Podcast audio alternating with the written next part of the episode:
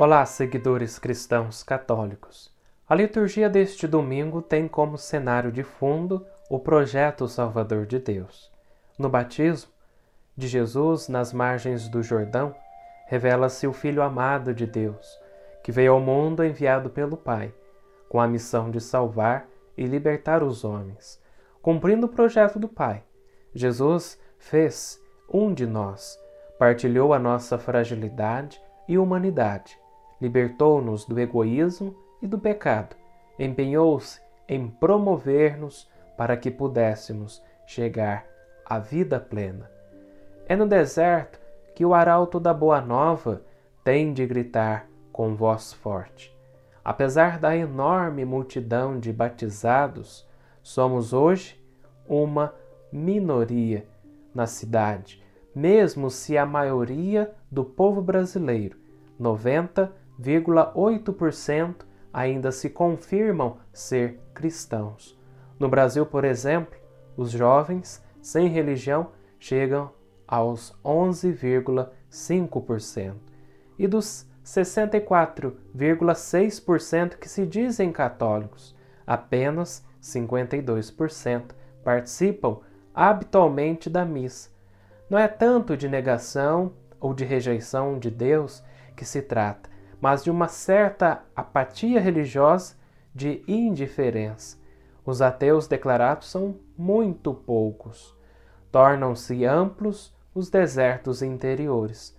Perante esta realidade, abrem-se duas estradas fundamentais.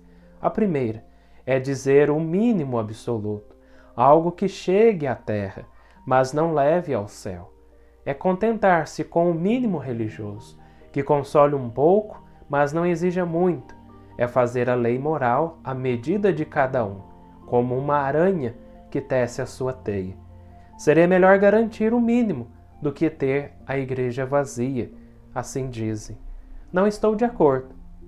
A presença dos cristãos, ainda que mínima, no meio do mundo, deve ser um grito, não um sussurro. Sobe ao alto de um monte, arauto de Sião.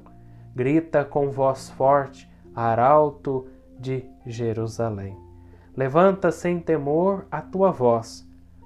Por isso, o que me parece mais ajustado é propor com alegria e ousadia o núcleo essencial da fé e numa linguagem nova, onde não faltem as grandes palavras do sentido da vida, o Sermão da Montanha, o Decálogo, a luz da verdade e do amor, a morte e a esperança na ressurreição e fazê-lo como o apóstolo Paulo no Areópago de Atenas, sabendo que é possível o fracasso.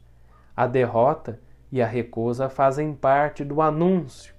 Evangelizar não significa necessariamente tornar cristãos todos os homens, nem fazer voltar à igreja todos os batizados.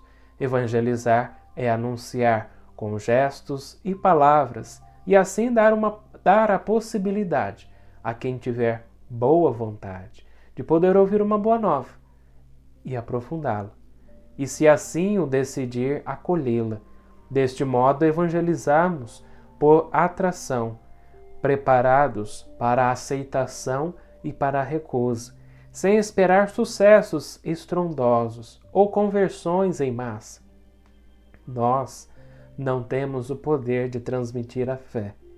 Podemos simplesmente cuidar das condições que a tornam possível, compreensível, atraente e desejável. O mais importante não é pois o sucesso ou a conquista, mas a irradiação da beleza da fé e do testemunho de Cristo, sem medo de o propor e manifestar a todos. Para isso, precisamos de aprender a dialogar com todos, convictos de que o Espírito Santo chega antes de nós e dispõe os outros para receber o Evangelho o mesmo Espírito Santo capacita os outros para que nos ensinem algo através dos seus sonhos e as esperanças. Por isso, na missão mais importante do que falar é escutar. É preciso que cada um se torne um bom ouvinte, um guia solícito interessado na escuta dos que têm histórias de vida para contar, a fim de lhes desvendar a presença de Deus neles. Cabe-nos fazer o que o vedor faz no terreno e identificar onde há um fio ou um lençol de água. Porventura, entre rochedos. Usemos a vara de Moisés para descobrir na dura pedra dos desertos de hoje a água viva, como Jesus fez a samaritana. Isto pode ocorrer no diálogo fraterno, cordial e amigo, nas conversas de mesa, de café, de trabalho, nos contatos de rua, nos encontros de amigos, nas reuniões de família, nos passeios à beira-rio, à beira-mar. Uma só palavra do Evangelho pode transformar a vida e iluminar a escuridão e consolar o coração. Deus abençoe e até a próxima liturgia.